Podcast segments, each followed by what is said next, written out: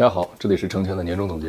在这个视频里啊，我会对我们2022年年度的采访嘉宾和他们的生意做一个系统性的回顾和盘点，希望带给大家启发。我就在想啊，如果我2022年不认识像刘杰这样的人，我可能无法想象说一部手机可以构建一个千万级别的商业盘子。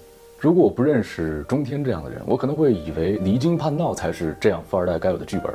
但是现实是，如果你真的想有所作为，那么处理客户关系、员工关系都不如先处理好和父亲的关系。借一切的事，为了让事儿成，这才是一个创业者最性感的励志。遇见了建飞和佑佑夫妇啊，我才知道当代最美的爱情不是说我养你啊，而是优秀的你找到同样优秀的他，一起奋斗，一起变得更优秀。燕青在微博上多年记录思考笔记的习惯，让这个九七年的人显示出超越年龄的成熟和认知。果然财税，在同行盛行电话销售的时代，在淘宝投放公益流量，引导到私域成交获客，这是传统行业的流量新玩法。旧瓶装新酒，卖车也好，卖财税咨询也罢，卖保洁阿姨的最快触达，又或者是卖的是除甲醛的上门服务，无一例外，他们的企业都建构在分众传媒之外的流量渠道之上。刘杰、陈亚东从五八、赶集、美团等平台获取流量，燕青从淘宝，牛牛、老纪从抖音，在拼产品、拼设计、拼性价比，越来越内卷的今天，内容能力、审美能力、想象力、博眼球的创作能力，越来越成为拉开商人差距的真正因素。值得关注的一点，这些人都是九零后，他们有着天生的内容意识、更自信的表达和更快速的学习能力。在过去的一年，我践行着成人朋友圈成立之初的使命，带着大家看世界。我记得我们在仅仅几万粉丝的时候啊，我在这个主页签名里我就写，我说我不想上班了，我想看看这个世界上优秀的人在干嘛。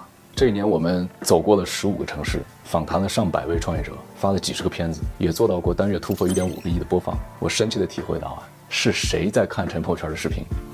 你们当中有多年经验的创业者，有还没毕业的大学生，有跃跃欲试的白领，有留学归来的富二代，千人千面。我们不要用自己狭隘的价值观去否定别人的成功。我既想让你看到荣亨、亚东、嘉华、刘杰、小鹏这样的白手起家，这样的坚韧和不信命，我也想让你看到中天这样生下来什么都有的这种创业者，因为有一个更强大的父亲，而最终形成的理性和克制。我还想让你看到。陈晨这种受教育程度非常高、留过学、在外企待过的人，他就是有能力和条件去做一个定位更高的产品，享受这种文化交错的美。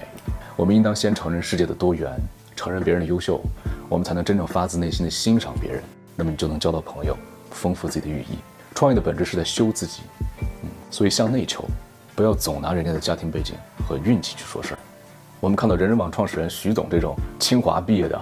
精通理论的前辈，我们也看到思达和付小龙这种知书达理，一看就是在学校里边捣鼓实验室搞科研那种人。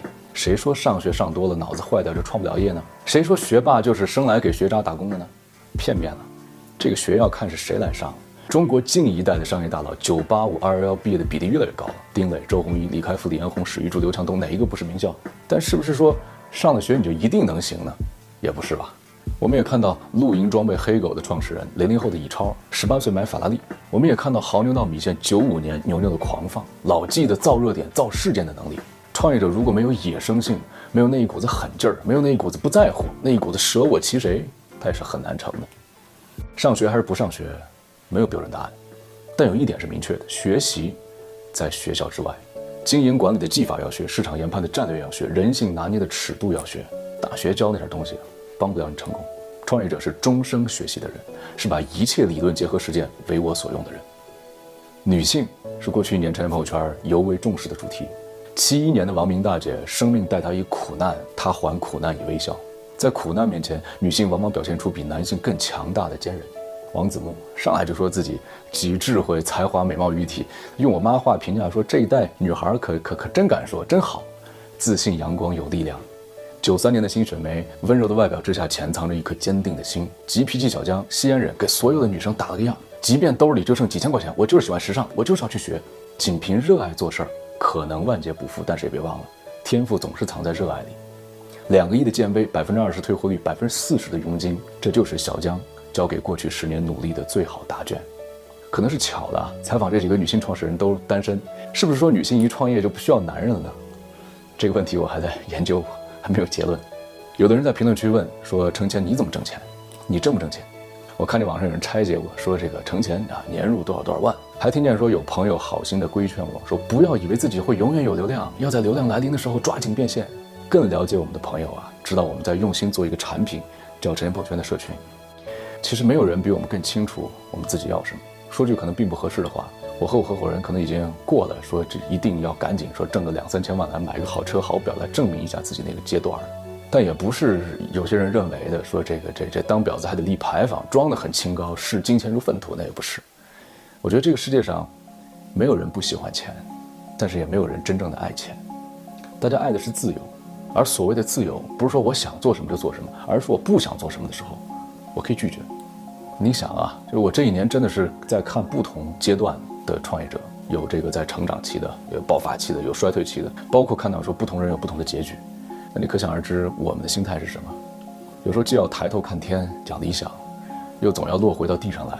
你作为一个成熟的经营企业的人，你对股东、对客户、对员工要负责，要挣钱，所以既要务虚，也要讲务实。